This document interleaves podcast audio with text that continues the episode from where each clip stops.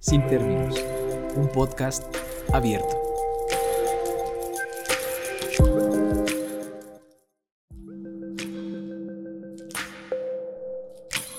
Recientemente la Cineteca Nacional de la Ciudad de México ofreció una retrospectiva a la obra de Julián Hernández, la cual comenzó con algunos cortometrajes a su paso por el Centro Universitario de Estudios Cinematográficos de la UNAM y luego con su ópera prima Mil nubes de paz cerca en el cielo, Amor jamás acabarás de ser amor, la cual fue galardonada con el Teddy Award de la Berlinale en 2003.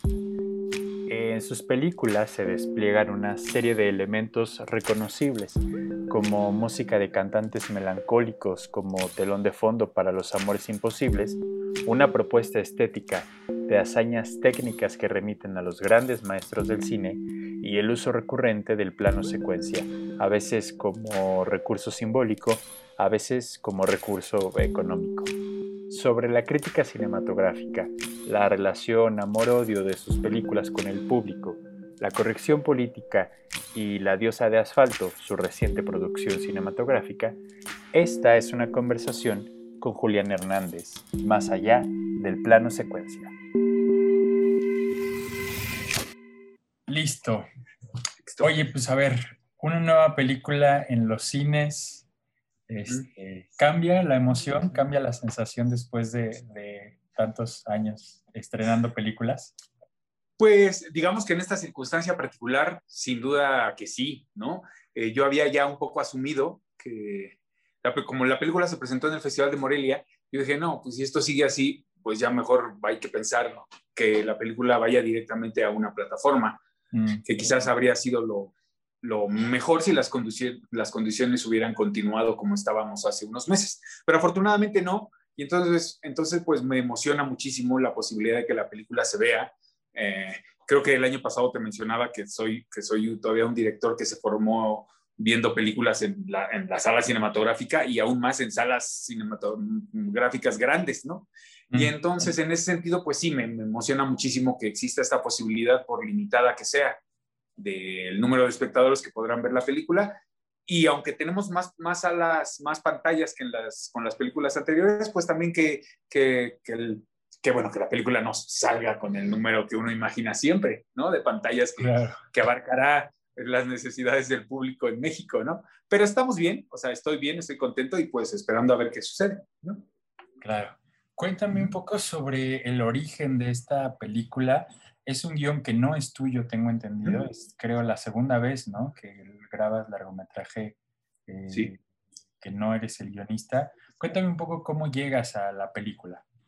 La, sí, La diosa del asfalto es un guion que escribió, escribieron Susana, Susana Quirós e Inés Morales, ¿no? Que son unas, unas mujeres que yo conocí a mediados de los años 90.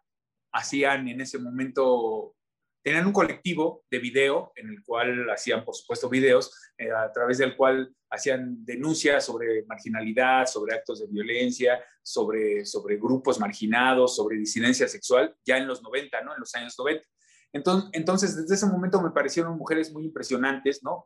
Muy, este, muy aguerridas, ellas, como puedes imaginarlo por la película, pues vienen de un, de un, grupo social que ha vivido en la marginación casi siempre, ¿no? Entonces me parecía muy interesante que, que, que ellas hicieran el esfuerzo, además, por hacer este tipo de videos que ya en ese momento no eran del todo, empezaban a tener como, como, como espacios de difusión, pero seguía siendo muy limitado.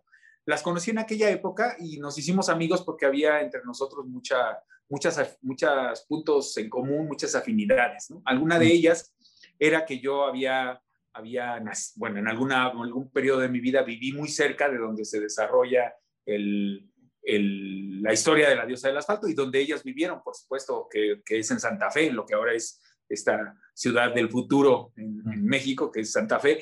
Por ahí vivían ellas y yo vivía un poco lejos, pero bueno, eran, eran espacios que se recorrían con mucha facilidad, grandes, pero que se recorrían.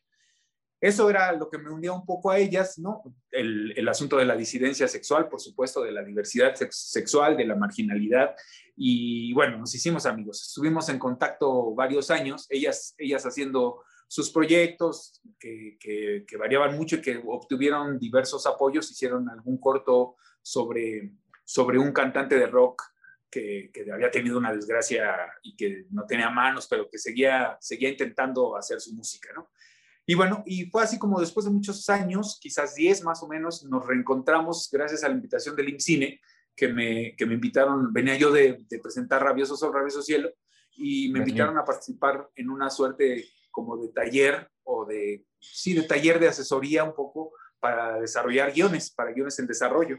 Entre ellos estaba el de La diosa del asfalto, me encantó, ¿no? Tú sabes que esas cosas se hacen un poco por, por, por en, sí, anónimas, ¿no? Entonces no sabía en principio qué era de ellas, me encantó, yo dije, esta película está increíble, de verdad, tiene que hacerse, ¿no? Y ya cuando supe que ellas eran las guionistas, pues además, y me invitaron a, ya pasar a un momento de la asesoría o de la colaboración, digamos, yo dije, por supuesto, quiero estar con ellas. Y fue así como, me, como conocí el, el, guion, ¿no? Como estuve cerca de ellas cuando lo fueron, lo fueron escribiendo. Eso fue en el año 2010 más o menos. Yo tenía ya pensado hacer rencor tatuado. Me pasaron seis años en los que intenté conseguir los recursos para hacerla. Hice Yo Soy la Felicidad en medio. Y finalmente nos, nos reencontramos, aunque teníamos ya más contacto que en la década pasada, en el momento en el, en el que ellas me dijeron que ya, que ya este, ahí sigue, sí, que ya, que ya habían que ya habían dejado de lado el proyecto porque era muy difícil, ¿no? que no podían levantarlo, que no encontraban el, apoyo suficiente para poder llegar al momento final de la realización. Entonces me dijeron, lo vamos a echar en un cajón, ya vamos a seguir con nuestros proyectos y adiós, ¿no? Este, estamos hartas, manito, me acuerdo que me dijo esta Inés. Y yo le dije, oh, pues yo pido la oportunidad y fue así como llegó a mí el, el guion de La diosa del asfalto ya para realizarlo, ¿no? En el 2000, después de acabar de filmar y ya en la, en postproducción de Rencor Tatuado, o sea, 2017 más o menos.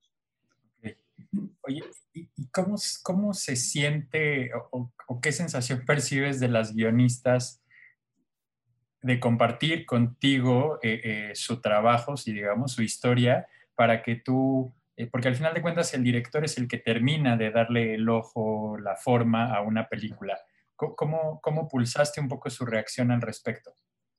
Ellas vieron por, bueno, habían visto, fueron alguna vez al rodaje, no, no, quisieron estar presentes mucho tiempo, fueron algunos llamados, ¿no? Muy esporádicos dentro de las cinco semanas que duró el, el, el, rodaje, y después vieron, vieron un corte en algún momento y la vieron hasta el Festival de Guadalajara terminada, ¿no? Entonces, era para ellas un proyecto muy, muy, muy muy querido, ¿no? Que les costó mucho esfuerzo, que fueron muchos años. Y entonces la, primera reacción, por supuesto, fue como de finalmente lo logramos y logramos ver esta historia, que quizás era lo que más les interesaba, que esa historia se contara, ¿no? Que como dice Inés, se, visibilizara la lucha de estas mujeres en los años 80 y estaban muy emocionadas, la verdad, ¿no? Por supuesto, yo creo que, que uno nunca queda satisfecho, incluso yo, de pronto cuando, cuando edito y yo siento que, que, que edité y que me quedó increíble, ¿no? Este, y ocurre que, y ocurre que, el, que enseño el corte y que me dicen, pues es que no, es que quítale ese, quítale el otro, yo siento un algo de frustración, ¿no? Porque me esforcé y porque no es verdad, porque no quedará eso que me costó otro trabajo, tanto trabajo. Creo entonces que, que pues ellas pueden haber sentido algo de eso, no me lo dijeron, no me lo han dicho, están muy contentas, ¿no? Muy, ahora con la, con, con la cercanía del estreno, con la posibilidad de que sus amigas, ¿no? las amigas que sobreviven de aquellos años y sus amistades más recientes, por supuesto, vean la película, ¿no? Y entonces ahí, entonces ahí sabremos verdaderamente, pues, qué es lo que, lo que piensa su grupo cercano, ¿no? De, cómo, de cómo quedó la película. Pero, pero hasta este momento podría decir que ellas están muy contentas, las respeté, por supuesto, igual que en el caso de Malú, lo que ellas escribieron fue para mí así como este, como se puede decir, como guion de hierro, ¿no? En cuanto al contenido y en cuanto a lo, lo, que decían los personajes. Y en lo demás, pues, tanto como también lo hizo Malú, pues me dieron libertad en filmar la película como yo creyera que, que era conveniente, ¿no? Claro.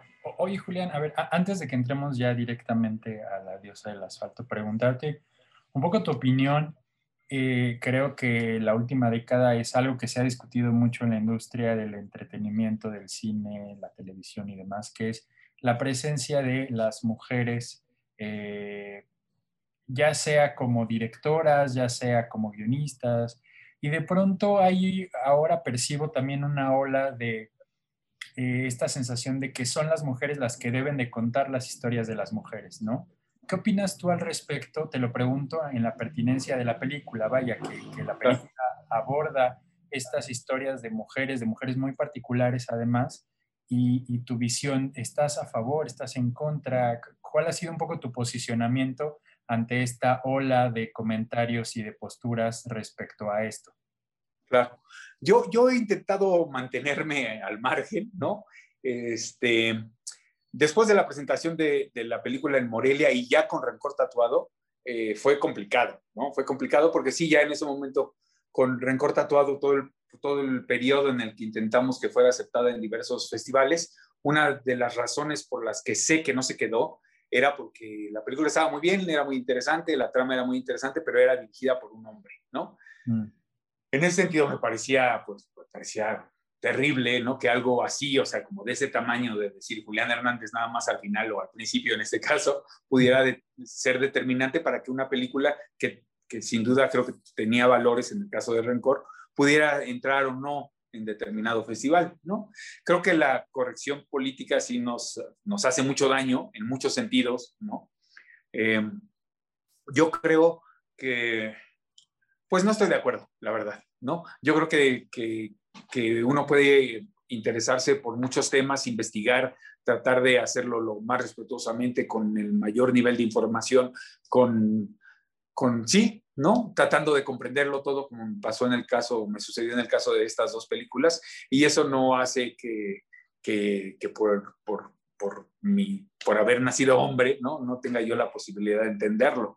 Por supuesto que creo que hay, que puede haber cosas que por la naturaleza misma de este, pues sí, del ser mujer, del haber nacido mujer, o del haber nacido homosexual, o del haber nacido o haber decidido eh, un cambio de identidad, pues podrías entender mejor ciertos aspectos, pero eso no limita que alguien pueda investigarlo y tratar de comprenderlo, conocerlo, compenetrarse este, y en ese sentido transmitirlo a los demás, ¿no?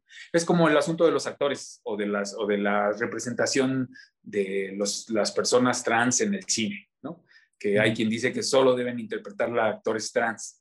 Pues yo estaría de acuerdo si esos actores son buenos, si hay actores trans, ¿no? Pero también sería muy limitante decir ahora los actores no pueden interpretar este tipo de papeles porque no lo entienden, ¿no? Cuando por supuesto hay en la historia del cine, pues casi, o sea, sí, o sea, todos los papeles están interpretando precisamente los actores, ¿no? Eh, sí, creo que es un momento difícil como, como para hablar de ello, ¿no? Siempre hay alguien que tiene un discurso mucho más elaborado que te avasalla diciendo algo muy certero, ¿no? Pero yo en principio, ¿no? Creo que no es, no es, no es limitante, ¿no? Y que es un error y es una equivocación tratar de, de hacer que solo, es como decir ahora las películas de homosexuales solo lo pueden hacer actores homosexuales, ¿no? O directores homosexuales. En principio tendrían que salir del closet, ¿no? y asumir públicamente que son homosexuales. Es muy complicado todo eso, ¿no? Claro. Oye, Julián, justo preguntarte ahí pegadito, entonces, ¿bajo qué condición, o si es que así fue, vaya, ¿Cómo te aproximaste a la película entonces? Es decir, al guion, ¿bajo qué términos, qué demandas incluso de investigación o de, o de análisis te, despertó la aproximación a esta historia? En, el caso de las dos películas fue muy sencillo, ¿no? Yo tenía a, tres mujeres guionistas, ¿no? Que tenían, o sea, que conocían la historia por todos lados, ¿no? Cualquier duda que yo tenía acudía de inmediato a, pedir ayuda para que me solucionaran el por qué en algún momento Aida este, reacciona de tal forma que yo no entendía porque simplemente no cabía en mi mente, ¿no? Entonces podía ir con mucha tranquilidad y preguntar y decir, Malú, ¿por qué Aida está diciendo esto en este momento, ¿no? Y este, igual en el caso del guion de Susana Inés, son diferentes, por supuesto, ambas historias. La historia, la historia de Rencor es muy intrincada, es un poco, odio decir esto, pero es un poco intelectual, o sea, hay como mucho como mucho de una mujer que, es, que tiene un activismo muy trabajado, muy elaborado, de muchas décadas, pues. Y ahí este, la historia de la, la, diosa del asfalto es una película cuyas emociones están muy en la superficie, no de superficiales, sino que, están muy, que son muy palpables, que están muy a flor de piel, digámoslo. Y en ese sentido, para mí era muy sencillo comprender, en el caso específico de la diosa del asfalto, qué era lo que ocurría. Y también, en el mismo sentido, las, todas las dudas que yo tuve al respecto de, por ejemplo, la violencia, del nivel de, de, los encuentros que tenían en aquella época las pandillas de, mujeres y de hombres, o el mero hecho, por ejemplo, del, del, suceso que le da nombre al grupo de las chicas, las castradoras de Santa Fe, pues, pues acudí a ellas, ¿no? Había cosas que a mí me, me parecían excesivamente melodramáticas, por ejemplo, que, este, que yo decía, no, esto esto no puede ser, esto, esto debe ser, sí, así ocurrió originalmente, pero debe estar alimentado por, por toda la experiencia como espectadoras de Inés y Susana. Y resulta que no, ¿no? Eso yo creo que también es algo que, que nos ha ocurrido por, por, por, estos temas llevados a la televisión y a la exacerbación y a la fabulación de la que la televisión ha hecho de estos temas, ¿no? Pero, pero no, eh, ocurría que así era, ¿no? Y que a veces era peor, el caso de Ramira, por ejemplo, ¿no? Yo le decía, es que no puedo, es que eso es demasiado, no le puede haber ido tan mal a alguien, ¿no? Yo creo que estamos exagerando, hay que, hay que dosificarlo, hay que hacerlo. Y me decía Susana, que es la que vivió en carne propia todo esto, me decía, pues es que era peor, ¿no? Era todavía peor, o sea, muy, mucho peor, o sea, hay mujeres de esa época que sobre las que sobrevivimos, así lo dice ella con esa soltura, las que sobrevivimos, pues no tenemos dientes o no tenemos ojos o no tenemos dedos o cosas por el estilo. Eso en ese sentido. Y en el asunto como de comprenderlo, pues creo que hay muchas cosas que me identificaban también con, con los dos temas. que tiene que ver en el caso, por supuesto, de, la diosa del asfalto? Pues con la marginalidad, con la, lo que ya mencioné al principio, con la elección sexual, con, con el haber con la lucha permanente por enfrentarte a alguien que te dice todo el tiempo que no debes hacer ciertas cosas o que debes permanecer ahí en el lugar que te corresponde ahí arrinconado a un lado sin molestar, ¿no? La lucha por la visibilidad, o sea, creo que, creo que hay muchas cosas en, la diosa del asfalto que, que, son lo que yo he vivido, lo que hemos vivido aquí en esta empresa durante los 20 años que tenemos haciendo películas. Oye, Julián, estos dos personajes de la diosa del asfalto son híjole, particulares, y, no sé, este, complejos, este, a mí me, me, atrapan mucho ambos personajes. ¿Cómo fue el proceso de escoger a tus actrices, que además creo que le diste en el clavo en, las dos, este, en los dos casos, ¿no? Ya, eh, fue, fue muy afortunado, la verdad. Yo había querido trabajar desde hace muchos años con Jimena Romo, la recuerdo de Amaneceres Oxidados, la vi ahí por primera vez y bueno, la he visto casi en todas las películas que ha hecho. Y me parecía, aparte de una mujer tremendamente hermosa, con una presencia cinematográfica muy impactante, ¿no? Entonces, desde que la vi en aquella película, en, en Amaneceres Oxidados, dije, me acuerdo que estaba con Roberto viéndola en la cineteca y le dije, yo quiero trabajar con ella alguna vez, con, con esa actriz, ¿no? Cuando llegamos a la etapa de la, de la elección del reparto, a nuestra directora de casting, que es Isabel Menchaca, le dije, quiero que, Jimena Romo haga el papel de Max y ya está decidido. No, ya lo decidí, pero ella, pues bueno, un poco en su papel de, directora de, casting, pues la llamó, ¿no? Y le dijo, ahí estamos haciendo la sesión de selección de reparto, ven a darte una vuelta y ya. Y entonces eh, Jimena llegó y se sentía así como, no, nunca me lo van a dar, a mí, pues yo no tengo ninguna oportunidad, o sea, siempre me dan los mismos papeles. Y, y, se fue del, del, del, de la sesión de casting, de esa sesión de casting, y recuerdo que nos comentó Isabel que le habló más tarde y dijo, quiero tener otra oportunidad, lo hice fatal. Y yo decía, pero ¿por qué quiere volverlo a hacer si ya, además ya se lo había dado antes de que viniera, ¿no? Ya la había escogido. Pero bueno, lo volvió a hacer y, yo, y le dijimos, pues ya eras tú desde hace mucho tiempo, ¿no? Max, en el caso de Max. Y el caso de Ramira fue muy afortunado. Fue gracias a Isabel, ¿no? Que, sí hizo una búsqueda. Eh, muchas, muchísimas, casi todas las mujeres que están en la película fueron gracias a la búsqueda que hizo Isabel, entre ellas, por supuesto, Mabel, ¿no? Que yo conocía de haber visto alguna vez en un ejercicio de, la, de Casa Azul, de los que hacen al final de año, pero que, que, no, que le había perdido la pista. Yo en, este, en ese momento de la diosa 2018 no era muy asiduo a ver series de televisión en la que ella sí tenía una carrera ya importante, ¿no? Y entonces la conocí y fue deslumbrante, ¿no? Deslumbrante verdaderamente. Yo tenía un poco de miedo porque tenía un cabello largo, hermosísimo, y una de las, de lo, lo, fundamental para el personaje de Ramira, pues era que se cortara el cabello en determinado momento. Yo dije, no va a querer hacerlo, ¿para qué, para qué nos esforzamos por ahí? Este, bueno, sabemos por la historia del cine que el asunto del cabello para las mujeres es algo importante, ¿no? Y entonces yo dije, ay, no lo sé, quién sabe. Y Roberto me dijo, por supuesto que tiene que ser ella. O sea, no hay otra. Digo, hay muchísimas, pero, pero ella es Ramira. O sea, volvimos a ver el casting y yo dije, sí, pues sí, ella es Ramira, intentémoslo. Y afortunadamente dijo que sí. Y ahora me da mucho, mucho gusto que pues sea la primera de lo que yo sé que será una larga carrera en el cine de Mabel, ¿no? Esta diosa del asfalto. En, el asunto del trabajo, bueno, y ahí en el mismo, en el mismo, la misma búsqueda con Isabel, pues surgieron las otras chicas, Samantha Orozco, que estudiaba escenografía en la escuela de teatro, ¿no? Eh, Nelly, Nelly González, que venía de la facultad, que había tomado unos, unos, cursos ahí en la facultad, y Alejandra Herrera, que ya tenía en ese momento la participación en, en Roma, ¿no? Que ya había filmado Roma y ya, ya, era, ya era en algún sentido conocida porque también es una actriz que había hecho mucho corto, ¿no? Mucho corto.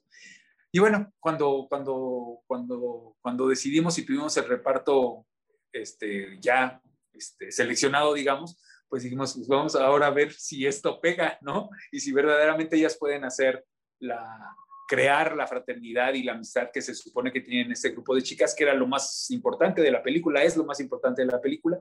Y afortunadamente así sucedió. Aún hoy, viendo sus historias de Instagram en las que anuncian el estreno de la película, pues veo que, que se creó un nexo importante entre ellas, ¿no? que la historia sí les llegó y les caló profundo y, bueno, para mí fue una delicia. Es quizás la vez que más tranquilo me he sentido al, al, respecto del desempeño del trabajo de los actores, no porque en el pasado no haya trabajado yo con buenos o estupendos actores, sino porque como que sentía, me sentía muy relajado, pues, o sea, tenía como muchos elementos que a ellas le daban mucho material para construir sus personajes, ¿no? Estaban también cerca, ¿no? Cerca de la sensibilidad de cada uno de ellos. Y entonces fue sencillo, fue sencillo, fue sencillo el trabajo. E, esa sencillez, esa confianza, ¿crees que es madurez como director? En mi, de mi parte, sí, pues sí.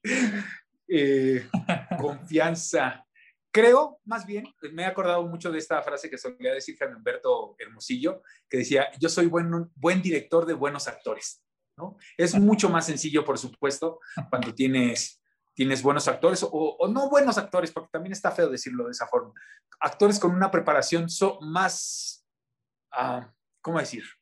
Uh, sí, yo siempre he criticado un poco de los actores en México que, que no se esfuerzan, que no tienen un preparamiento, una preparación física importante, que dicen soy actor y creen que eso son buenos leyendo un texto o algo por el estilo y se abandonan y ya no se preparan, no trabajan su cuerpo, no se preparan en otras disciplinas, no intentan conocer el trabajo de los otros. En ese sentido, pienso que ellas, bueno, por supuesto, son actrices que tienen todo eso, ¿no? Que tienen una formación muy buena, ¿no? Que han, este, y que eso precisamente, que tienen una formación muy buena. Y yo creo que en ese sentido, pues es muy satisfactorio. Por ejemplo, hice un corto que no sé si tú hayas visto que se llama El día comenzó ayer, ¿no? Uh -huh. en, eh, reciente de sobrevivir con VIH, en el que necesitaba un gimnasta por cuestiones del guion, que yo, yo quería que el, que, el, que, el, que, el, que el personaje que viviera con VIH fuera un deportista, ¿no? Un deportista incluso como de alto re, de rendimiento. Y bueno, por supuesto no encontré un actor que pudiera hacerlo, ¿no? Un actor que pudiera subirse a los argollas y que bla, bla, bla. No, yo no tenía tampoco tiempo ni dinero para pagarle la preparación. Y entonces fui a buscar a un gimnasta que estuviera dispuesto a hacer el corto. Y bueno, todo iba perfecto, muy bien, encantador, maravilloso, hasta el momento en que les pides algo más, ¿no? Les pides, bueno, ahora todo eso está bien, la presencia está bien, la voz está bien, ¿no? Pero ahora hay que construir una emoción que tiene que llevarnos hacia cierto lugar. Eso sencillamente es falta de preparación. Y entonces ahí, ahí en ese momento yo me di cuenta que bueno, que sí tengo un, una suerte de herramientas que me permiten ayudar a los actores, pero que son mejores cuando ese actor tiene herramientas con que trabajar propias, ¿no? A que si yo llego y le digo, le decía a este, a este chico, ¿no? Gimnasta, ahora, ¿cómo le explicas de dónde tiene o cómo tiene que hacer para construir una emoción que todavía no ha vivido, ¿no? Es difícil, es muy difícil. Por supuesto, hay una sensibilidad que tenía el, gimnasta que me ayudó a conseguir lo que quería, pero es mucho más sencillo cuando, cuando tienes actores con esta preparación. Y me ha pasado a lo largo de mi carrera muchas veces, sin duda, pero en este momento yo creo que todo se juntó en La diosa del asfalto. El guion era, era, era muy, sí, como decía antes, estaba todo ahí, ¿no? Estaba todo para las actrices, eran emociones que ellas conocían, ¿no? Este, y pues fue sencillo para mí como, como conducirlas, ¿no? Como ayudarles, pues, ¿no? En, cuando lo necesitaban, porque la verdad es que, es que, es que lo hicieron muy bien, ¿no? Sí, sí, No quiero sonar reiterativo ni dioso con el tema de la madurez tuya como director, pero sí me interesa un poco como entender si notas una particularidad de este proyecto respecto a tus otras películas, si tú mismo te sientes un poco más, incluso en el hecho de, ya no tener también la responsabilidad del guion, por ejemplo, ¿no? Si, si hay algo de ti que se modifica, que crees que ha crecido o, se ha manifestado desde otro lugar en tu trabajo como director en La Diosa del Asfalto. Claro, sin duda que sí, sin duda que, que siento un poco más de seguridad sobre, sobre mi oficio, ¿no? Sobre esto de, de ir a un rodaje teniendo todo preparado, por supuesto, pero, pero tener la posibilidad de abrirme a lo que pueda suceder, a lo que me ofrece la locación, a lo que los imprevistos pueden darte y regalarte como posibilidades para construir tu discurso, creo que sí he madurado en ese sentido, ¿no? Creo que sí, sobre todo eso, o sea, siento mayor seguridad sobre, sobre las decisiones que tomo, pero siempre también lo que hay lo que hay junto con eso, que va al, parejo paralelamente, es que soy un, un investigador y un provocador nato, digamos, ¿no? Y entonces siempre que tengo la posibilidad de eso, siempre encuentro la manera como de probar nuevas cosas. O, sí, creo que es eso. Creo que sí hay alguien que está siempre tratando de investigar, de encontrar nuevas formas de hacer las cosas, de no quedarte con lo que podría parecer que ya es seguro, ¿no? que ya tienes algo muy como los planos secuencias, pues, ¿no? que alguien decía por ahí que, que, me, ya está, que me salían bien los planos secuencias y que todo lo filmaba en plano secuencia, cosa que no es cierto, por supuesto. Pero, por ejemplo, he intentado dejar los planos secuencias un poco de lado, ¿no? Porque pienso que me salen bien, la verdad, ¿no? O sea, solo, solo, y te lo, te lo voy a decir a ti porque tú me conoces, solo empleo los planos secuencias en un momento en el que verdaderamente no sé cómo resolver la secuencia, ¿no? Esto puede ser una trampa, ¿no? Porque sé que con un plano secuencia sé cómo hilvanarlos, o sea, es algo que domino, digámoslo, y cuando tú, por ejemplo, en la diosa del asfalto, cuando veas un plano secuencia, es porque no supe cómo resolverla de otra forma. Hay otros decididos, por supuesto, el encuentro de ellas en la montaña era, era un desafío, tanto para ellas como, como a las actrices, como para nosotros en la parte técnica. Pero hay otros que sí dije que era, por ejemplo, muy, algo muy rápido que no tenía tiempo yo como desarrollar, porque eso ocurre, sigue ocurriendo aún, que no hay tiempo, el tiempo nunca, nunca es suficiente, y entonces decidí hacer un plano secuencia para resolverlo, ¿no? Y que afortunadamente quedó bien, como es el encuentro de Max y de Pancho en la azotea. ¿No? Cuando se dan sus besitos y dicen, nos ha ido siempre mal, que finalmente dije, ay, qué bonito me quedó, ¿no? Sí lo pensé, dije, ay, me quedó bonito, es como mío, pues, ¿no? Pero que en realidad yo tenía una cosa más elaborada, planteada, ¿no? Tú, como tú ves, ahí se viene el amanecer, ¿no? Se nos venía el amanecer encima y este, no es que lo, sí lo buscábamos, pues, pero se nos vino encima, el amanecer dura segundos, ¿no?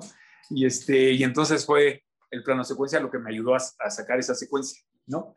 Y eso, ¿no? Pero sí es eso, sí siento cierta madurez, sobre todo en el trabajo con los actores, por ejemplo, también lo siento, este, pese que, pese que después de la diosa haya venido este cortito con el, con el eh, episodio del muchacho gimnasta, pero sí siento que tengo como más conocimiento como para estos actores saber cómo trabajar con ellos, pues desde Diana Lane, Irving, este, y todos ellos. Y del otro lado, pues es algo que está en mi naturaleza, lo de tratar de hacer otras cosas en este caso, pues sí, hay gente a la que le ha parecido que es una película muy excesiva, ¿no? Muy delirante, La diosa del asfalto en términos como formales. Yo no creo que sea tan delirante, pero sí hay algo después, que, es deliberado y que, y que no lo sé, dentro de unos años cuando vuelva a ver la película, a lo mejor diga, híjole, me pasé, ¿no? O exageré un poco, o debí haberme medido un poco más con el plano holandés y con el zoom y con el dolly circular. Pero en ese momento, cuando hice la película, cuando la estábamos planeando, pensé que era lo, lo más adecuado, ¿no? Lo que le venía bien a la película a la película que quería hacer. Esto último de lo que hablas, Julián, ¿te ha pasado con las otras películas? Digo, Que las veo y... considerando que de Mil Nubes para acá han pasado que 20 años casi. 20, Sí. ¿no? O sea, 20, verlas, sí. Ajá. verlas- Que digo, híjole. ajá, me- verlas a la distancia y decir, "Ah". Hay como, como dos, dos circunstancias de las que sí digo, no debía haberlo hecho, ¿no? Una tiene que ver con, con un vestuario de Rabioso, de la segunda parte de Rabioso, que en un momento dije, ya que se vayan desnudos todo el tiempo, y después dije, no, sí se lo voy a dejar, ¿no? Se lo voy a dejar.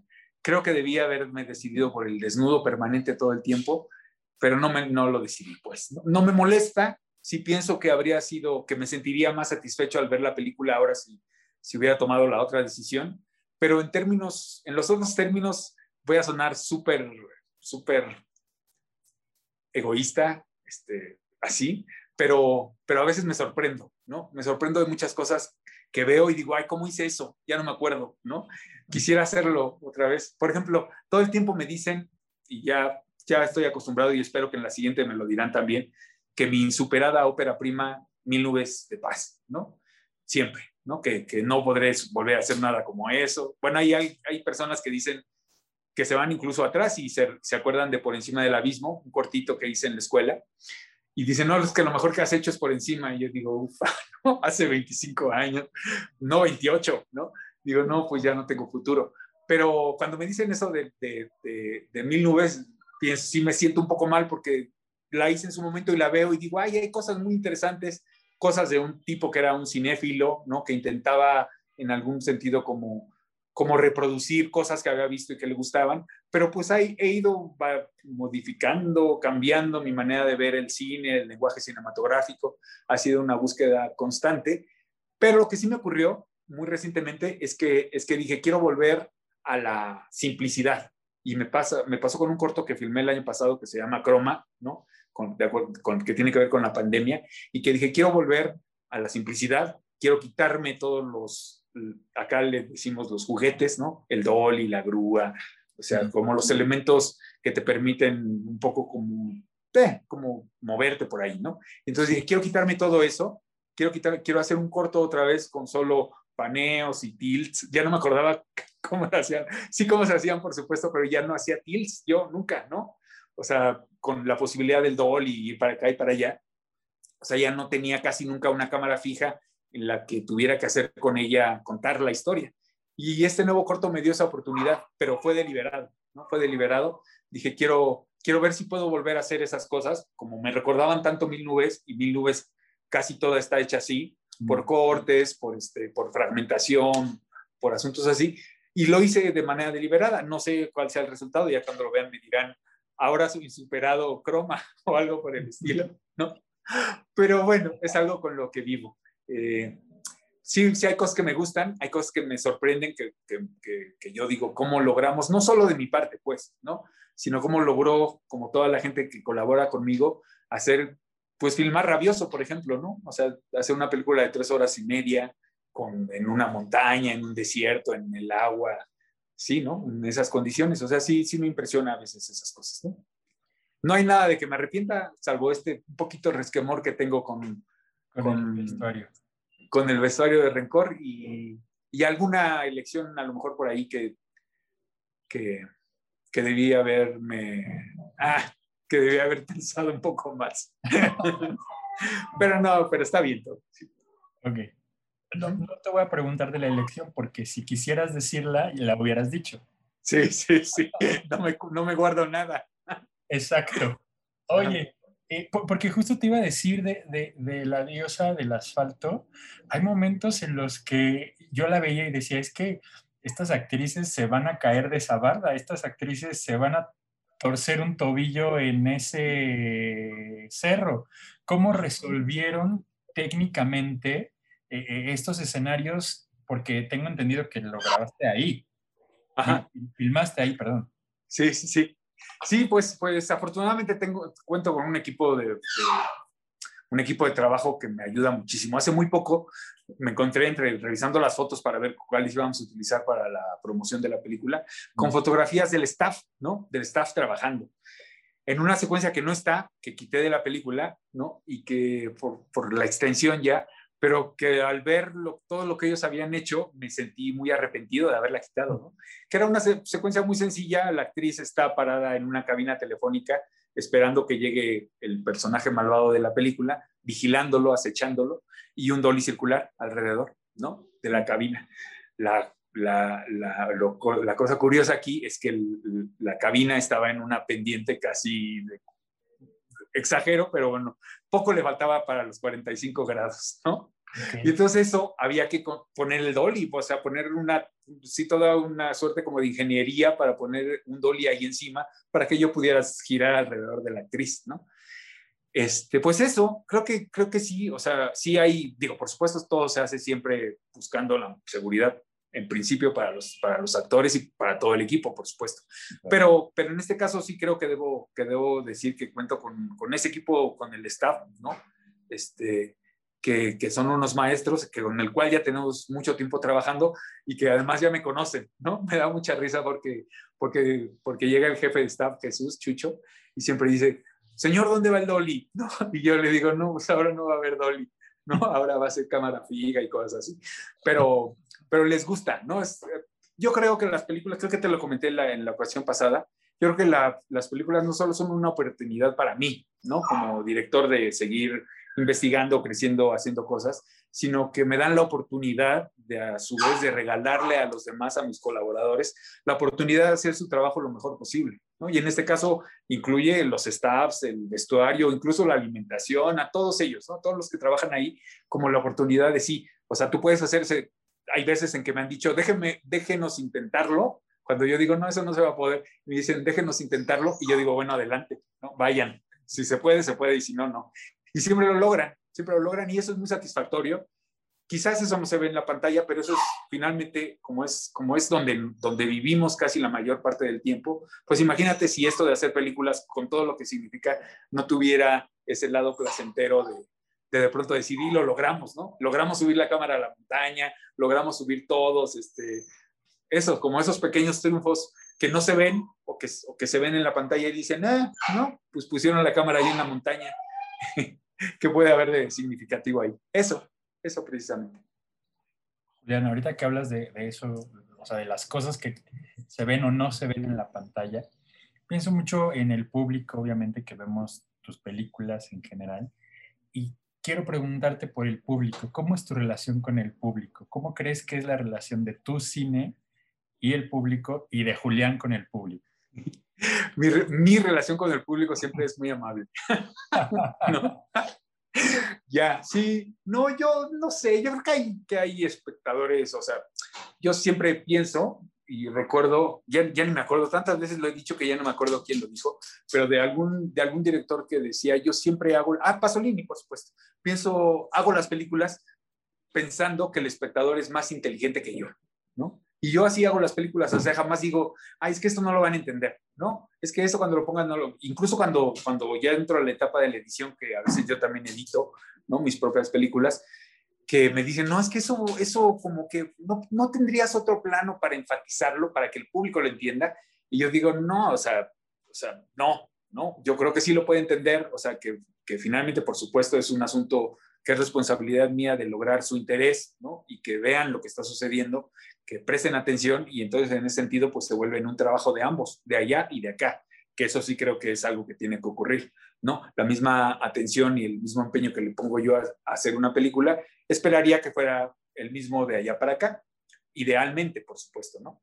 Pero yo siento que está bien, por supuesto. Incluso la gente que odia mis películas, que lo dice muy abiertamente y que dice, ah, ya volví a filmar este, dejen de darle las millonadas, como si me dieran millonadas que dejen de darle las millonadas que le dan, ¿no? Pues yo digo, bueno, pues no le gustó, ¿no? O sea, velo más amablemente. O sea, recuerdo, y creo que también ya te lo dije porque contigo se me sale todo, este, que alguna vez en la cineteca alguien me dijo de rabioso precisamente, me dijo que esta película es una basura, tres horas de porquería, pura pornografía. Lo que yo entendí es que esta película se trata de esto, de esto, de esto, de esto. Y yo le dije, de eso se trata, ¿no? Nadie como tú la había entendido, ¿no? O sea, en verdad todos decían, no, es que esta se trata de no sé qué. Y este personaje, ¿no? Que era un chavo de mediana edad, me dijo de qué se trataba la película, mejor que yo podría haberla explicado. ¿no? ¿Qué haces ante eso? pero la odió, la entendió, pero la odió. ¿no? Entonces yo respeto mucho, ¿no? yo intento, intento siempre ser muy amable y muy agradecido, nunca ponerme al tú por tú o a tratar de dar explicaciones que nadie me haya pedido, que eso me parece muy fatal, ¿no? O meterte o buscar tu nombre y decir, ¿qué dijeron de la película? Voy a ver con quién me peleo. Eso me parece una inutilidad. Hay, hay sí, ciertas ocasiones en que, sobre todo pensando en colegas, ¿no? Yo, yo le digo colegas no solo a los que hacemos cine como directores, sino a los que escriben de cine, a los que reseñan el cine, a los que comentan el cine, que estamos como en un nivel muy parecido, ¿no? Y entonces digo, o sea, tú estás ahí, me conoces, nos hemos visto durante 20 años, ¿por qué no te sentiste con la confianza de venir y decirme, oye, Julián, quiero esto, ¿no? Tengo estas dudas. En lugar de ir ahí y explotar, ¿no? Y decir cosas horribles y bla, bla. Yo sé que no es su responsabilidad y que a lo mejor no les interesa la, la, diálogo. la comunicación, el diálogo, pero a mí me parece que sí. Me acuerdo con mucho afecto, ¿no? De una vez que estaba yo con Luis Tobar en, siendo jurados en un festival y entonces estábamos también Kenia Márquez, yo, este, Jean-Christophe Bergeon, por ahí, de jurados todos. Y Kenia y yo estábamos platicando como de la manera de hacer la película, de todo lo que pensamos como realizadores al hacerla, de por qué esta película debería ganar o no. Y entonces Luis Tobar dijo, ah, qué interesante todo lo que dicen, me interesa mucho, deberíamos saber todo esto que ustedes piensan para el momento de juzgar las películas. Puede ser o puede también no ser, ¿no? Pero eso, es el, es el único momento en el que yo sí pienso que, que, a lo mejor podría haber un diálogo más estrecho que ponerte al tú por tú con el espectador que te odió, ¿no? O que dice que aburrido, este, guácala, no quiero ver estas películas. Están en todo su derecho, por supuesto. Sobre todo si pagaron, ¿no? por ver la película. el, odio ya es una emoción, ¿no? O sea, ya se Sí, sin duda. Sí, sin duda. Yo me acuerdo que tenía un compañero que yo creo que me sigue odiando, pero que me odiaba desde, desde por encima del abismo antes, desde un corto que se llama Lenta mirada en torno a la búsqueda de seres afines, que es como del 92, pero, pero yo le caía mal, le caía mal, le caía mal, le caía mal, ¿no? Me lo encontraba siempre en el metro, porque por alguna razón vivíamos por un lado cercano y siempre íbamos al último vagón, los dos. Y entonces siempre nos encontrábamos y yo decía, híjole, ahí está, hasta me acuerdo de su nombre, Mateo Virgin o algo así se llamaba, era músico, violinista o tocaba la viola, no sé qué pero me, pero me odiaba y en todos los lugares donde podía decía cosas horribles de mí. Eh, en esa época existía el hi-fi y no sé qué otras cosas. Y, este, y me siguió odiando. Incluso alguna vez trabajamos cuando hicimos ópera.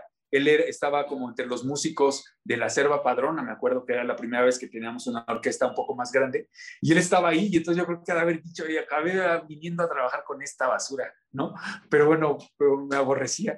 Pero, pero, pero me, me divertía mucho, la verdad. Y yo hubiera querido en algún momento tener la oportunidad de decirle, pues dime lo que quieras, ¿no? Y si algo te interesa de saber por qué tomé estas elecciones o estas decisiones, pues yo te las digo, ¿no? No tengo ningún empacho.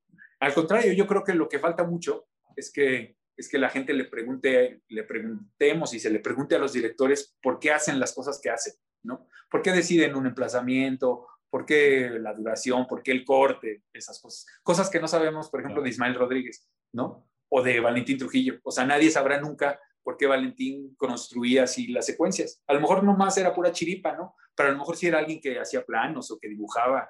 Nadie lo sabrá, sus hijos a lo mejor, pero ya él no, lo, no nos lo podrá decir, ¿no? Eso es un poco... Yo siempre me suelto mucho, perdón.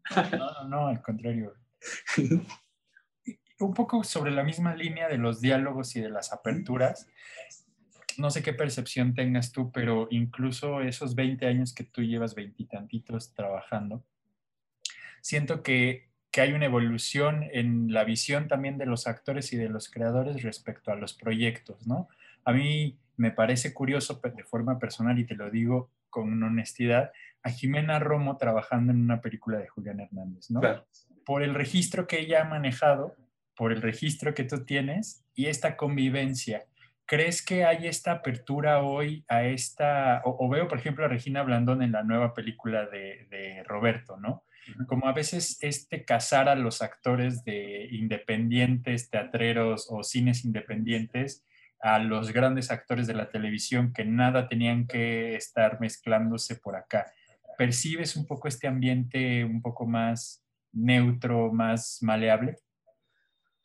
Sí, sí. Quisiera creer que sí. Me, eh, bueno, esto no sé si, si, va a pasar entero o no, esto, o si es solo para ti, o cómo será, pero, pero Jimena se la pasó mal un poco, no en la película, ¿no? Sino después, con los comentarios. Tú has de haber leído por ahí que dicen, ¿y Jimena qué hace en esta película? O sea, como mucha violencia ante ella, como hay mucha violencia hacia Regina o como hay mucha violencia hacia de pronto otro tipo de actores, ¿no? Mm. A mí me parecía, como te digo, la elección de, de Jimena pues era la, la, única que tenía quizás, ¿no? Ni siquiera la de mis amigos con los que he trabajado ya hace muchos años, está Giovanna Zacarías o Pascasio, que nos conocemos hace mucho, ni siquiera esas estaban decididas. ¿Cómo estaba decidida Jimena? ¿no?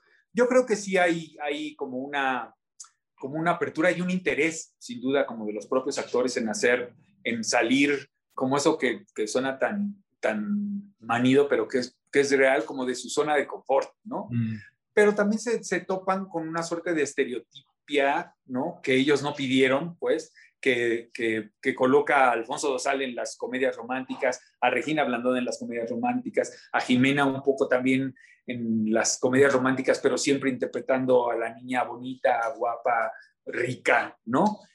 Y que le niegan la posibilidad de hacer otro tipo de papeles porque le falta barrio, ¿no? O porque no, o porque se nota que está lejos de la realidad de, pues para eso son actores, por supuesto, ¿no? En principio. Y por otro lado, creo que también te lo comenté al, respecto de Rencor. Por ejemplo, había una cosa conmigo, antes de hacer yo este cambio hacia las películas de mujeres, ¿no?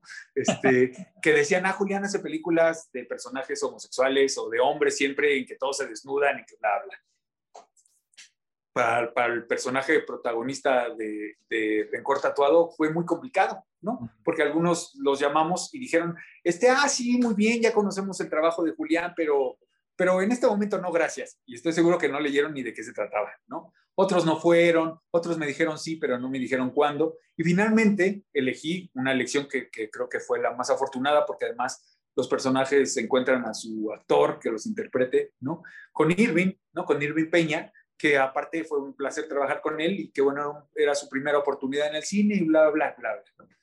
Pero, pero había esta cosa, como, como también como de identificarme a mí con cierto tipo de películas sin el interés de, de, pensar qué proyecto estar haciendo ahora, ¿no? Eh, yo creo que ha cambiado, ¿no? Creo que sobre todo de parte de los actores, creo que siempre hay un interés por hacer cosas distintas, ¿no? Por probarse a ellos mismos que pueden hacerlo como distinto. Y este, yo espero que así siga y que de este lado, ¿no? De este lado que de pronto es donde se toman las decisiones y desde donde se hacen los castings, ¿no? De este lado y el de más arriba, ¿no? Por supuesto que dice, ay, no, esa, esa actriz no, ¿cómo se te ocurre? Busca otra o cosas por el estilo. Este, pues también haya, haya un cambio, ¿no? Por ejemplo, sí. Curiosamente, lo que pasa en La diosa del asfalto es, es lo que podría pasar con un personaje moreno en una, en una película comedia romántica de todos somos blancos, guapos, bellos y ricos, ¿no? Es exactamente al revés. O sea, el, porque lo que me dijeron a mí con Hugo Catalán cuando, cuando lo quise llevar de protagonista a una película en Monterrey, ¿no? Donde él iba a ser un ejecutivo, un alto ejecutivo de una empresa en Monterrey. La productora me dijo, Hugo no va, ¿no? Y yo dije, ¿cómo que Hugo no va? O sea, ¿por qué no va? ¿No? Me dijeron, pues porque alguien como él nunca podría ser un ejecutivo en Monterrey. Y yo dije, ¿cómo qué? ¿No? O sea, con el alguien como él se referían a que es moreno, bla, bla, esas cosas. Y yo dije, ah, bueno, si no va Hugo, no voy yo y no fui yo. ya también te lo conté. Pero bueno, eso, ¿no? Eso ha cambiado, eso creo que ha cambiado y o que tenemos que esforzarnos porque cambie y porque dejen de existir ese tipo de cosas, ¿no? Julián, ¿tú vas a cambiar como director en función también de eso? ¿Yo? No, yo voy a seguir siendo ay, sí, reverente como, como la diputada esta, ¿no? La candidata a gobernadora en su video de ayer, ¿no? Que decía, soy luchona, soy fuerte y no sé qué. Irreverente y revolucionario voy a seguir siendo siempre. Sí, me lo preguntó Malú cuando era Malú hace muchos años. Nos hizo nuestra primera entrevista en los años, en el 95, 96 más o menos, y me preguntó, y Julián, si tú alguna vez y todos estos temas como de la diversidad sexual se vuelven pues un poco lugar común, digamos, y entonces ya todos hablan de ello, este, ¿qué vas a hacer tú? ¿Y ¿Permanecerías ahí o buscarías otras cosas? Yo dije, pues me iría al lado contrario exactamente, ¿no? al, a lo opuesto, digo, por supuesto no a ir en contra de lo que yo había trabajado, sino como a dejar, y que fue un poco lo que hice, ¿no? Cuando empezaron a ver muchas películas de temática de diversidad sexual, dije, bueno, ahí están todos ya los, los que la siguiente generación que viene más fresca, con nuevas ideas, con otra formación, con otros intereses, con otra experiencia de vida al respecto, al respecto de la diversidad, Mm. les toca a ellos, yo me voy acá, que es lo que me interesa ahora, que eran las mujeres, pues, y ahora creo que tengo, tengo algo que decir al respecto para regresar otra vez a esos temas, ¿no? Como en el caso del corto del VIH y de una película que pienso hacer próximamente también. Ok, y trabajas en eso y contarás nada hasta Ajá. próximo aviso. sí. Yo seré disidente siempre.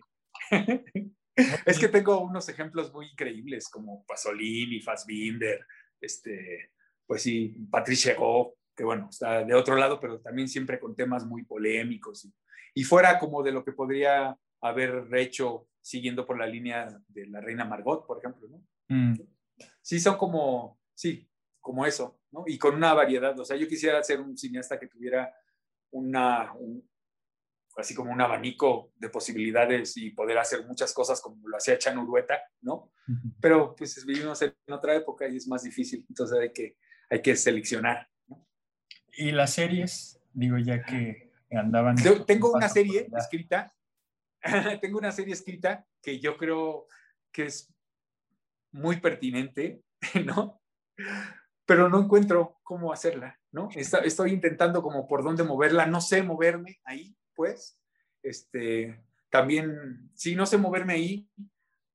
Es, es, una serie escrita por Malú, Guacuja del Toro, ¿no? Y que, y que tiene un punto de conexión con estas dos películas, sin duda, ¿no? Y, este, y pues le estoy buscando una oportunidad, saber cómo se mueve todo ese mundo, a quién tienes que llegar, cómo hay gente, tienes que llegar a alguien para que tu proyecto sea conocido y bla, bla, bla. O sea, sí, yo creo que no sería o no seré de esos directores a los que les llaman y les dicen, vente a dirigir. Tenemos una serie, vente a dirigir tres capítulos, ¿no? O sea, pues ni modo, ¿no?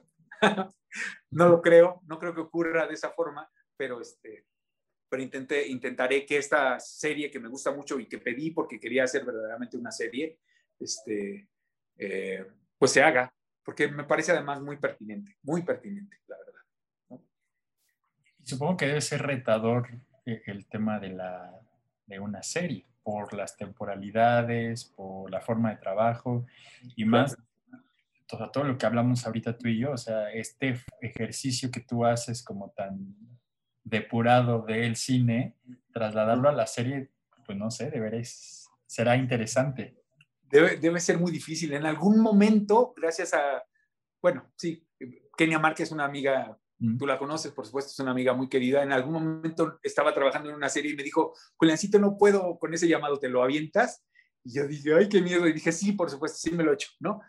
Y, es, estaban cosas que a mí me interesan mucho, como cómo, cómo saber, cómo, cómo manejar para que haya efectividad y resultados en las horas y en los, con lo que trabajas que tenía que ver con las cámaras, por ejemplo, con el número de cámaras. Uh -huh. Yo trabajo siempre para una sola cámara, no sabría o no sé aún hoy cómo trabajar para dos o tres, pero es muy interesante, es algo que me plantea un desafío, ¿no? Que no signifique nada más el voy a filmar el Chris, el Cross y el General, ¿no? Uh -huh. Sino que puedas hacer algo con esas cámaras que te den oportunidades después como de construir el discurso y que sea interesante, pues que tenga personalidad, porque es algo que creo que, que muchas series hechas en nuestro país no tienen, ¿no? No tienen una personalidad como la tienen las británicas o incluso las italianas, o que, que, escapen a la uniformidad que un poco ahora domina como las series, ¿no?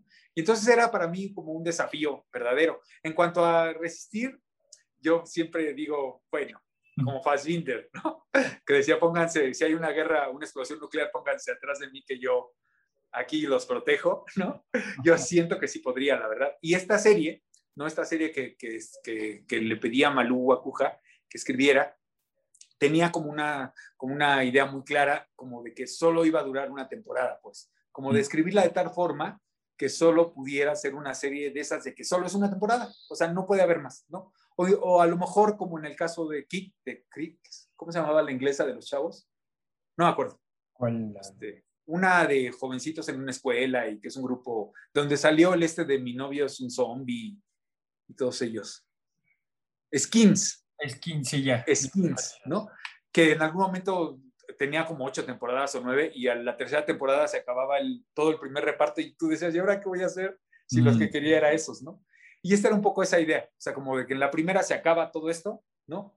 Ahí, hasta ahí llegó y ya en la segunda, si, intent- si a alguien le interesa hacer una segunda temporada, pues será como en la misma locación o en este caso en las escuelas donde ocurre, ¿no? Quizás podría ser. Pero me gustaba eso, me gustaba la idea, por ejemplo, de Berlín Alexanderplatz, ¿no? Que no tenía una continuación posible. Sí tenía, pero bueno, a nadie se la planteó nunca, como saber qué pasó con... Ah, no, porque se muere. No, no se muere. Ahí se queda. Bueno, ya estoy metiéndome en conflictos. Pero eso, ¿no? Sí, sí, la, sí quisiera hacerla. Sí creo que tendría como, como el ímpetu para realizarla. Toda yo, por supuesto. Todos los capítulos creo que sean míos. Oye, Nada de segundos directores. A ver, A ver. ¿qué has visto de serie recientemente que dices, estoy sorprendido, estoy motivado? Eh, por, por cómo no entendí lo- el principio. Ajá. ¿Sí he visto alguna serie? ¿Qué has visto tú ahora? Ajá. Y quizá no solo de series, de cine, de, de- de serie, que, que digas, estoy impresionado, o sea, me gusta esto. Ya, pues soy muy... ah, Veo poca, bueno, veo muchas series, ¿no? Muchas en realidad, pero muchas series sobre todo de tipo documental. Me gusta mucho eso, me, me- me apasiona mucho y, y las veo, o sea, con, con mucho, con verdadero placer y con ciertos hallazgos que descubro que hay en las series documentales, cuando también escapan al formato Netflix, ¿no? De que ya dices, ah, seguramente ahorita va a ocurrir tal cosa, ¿no? Y hay varias, ¿no? Hay varias, por ejemplo, vi el, el, este, el acosador nocturno de manera de, de- en- hace muy poco, muy pocas semanas que salió, la vi, casi siempre apenas sale me las, me las aviento, pero, pero algo que yo diga así, ahí esta serie me impresionó. Hay, había una polaca que tenía que ver con un, cha- un chavo que era hacker, ¿era polaca? Que se metía a la política y entonces a- por medio de, ay, ¿cómo se llama? Sí me acuerdo, sí era polaca, y que tenía que ver porque era el momento de las infiltraciones de, de que si por medio de la política podías tú destruir a un contrincante y no sé qué. No me acuerdo cómo se llama, pero bueno, esa, esa quizás es la que más me ha gustado. Me gustan esas, ¿no? Las, como las, polata, las polacas, la del ex bloque socialista, son muy interesantes, ¿no? Eso me gusta mucho. Pero una que diga yo así, quiero comprármela si vuelve a salir, si salen de DVD alguna vez, todavía no. Todavía no te De pasa. manera reciente, pues, ¿no? De manera reciente. Bueno, pues Julián, ¿algo más que quieras decirnos de la diosa del asalto para cerrar? Pues que estaba muy padre, que es una película muy entretenida, este, que hay que abandonarse a, a verla, ¿no? Al placer que puede representar ver, un, ver una historia que, como dice la guionista, necesitaba ser visibilizada, ¿no? Creo que es lo más importante. O sea, lo que, lo que yo siento cuando, ahora que se va a estrenar la película, quizás mi mayor satisfacción es esa, ¿no? Que la necesidad que tenía Inés y Susana de que esta historia que ellas vivieron y que les resultaba tan, tan querida, finalmente llegue a la pantalla y se vea, ¿no? Que sí, eso se lo pregunté hace un momento porque le dije, oye Inés, ya dime si verdaderamente existieron las castradoras de Santa Fe. Y me dice, sí, sí existieron, ¿no? Porque me han preguntado que, que las googlearon y que no aparece por ningún lado.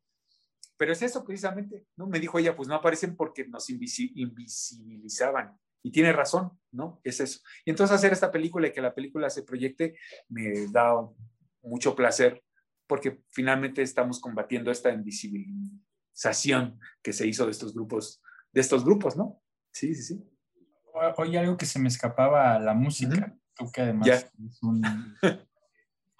Ah, pues la música que... Sí, de este Hay también es muy particular, ¿no? La selección musical, la... Sí. Sí, sí, sí, aquí. Ajá, aquí me, yo, yo hubiera querido que fueran puras mujeres, puras mujeres, ¿no? En realidad hay muchas mujeres, bueno, desde Jessie Bulbo que compuso las canciones que canta Jimena, a, bueno, la participación de Baby Batis, por ahí está Loba, hay varias, varias cantantes mujeres, a lo, Cecilia Toussaint hacia el final. Yo hubiera, habría, hubiera querido, ¿no? Mi deseo habría sido que fueran puras cantantes mujeres, pero no encontré todo lo que quería, ¿no? Y no conseguimos algunas licencias. Y entonces, bueno, pues este, aparece por ahí Javier Batis, que no me parece para nada este, despreciable, al contrario. Algunas, algunas melodías que son mucho más cercanas a mí, como Julián realizador, que sí, si alguien me pregunta dónde está tu sello, pues está ahí, por ejemplo, en Leonardo Fabio, o en José José, o en Marc Antonio Muñiz, por ejemplo. ¿no? Pero todas las demás son, son, son, son, son muchas, algunas de ellas las conocí, por supuesto, por Inés y por Susana.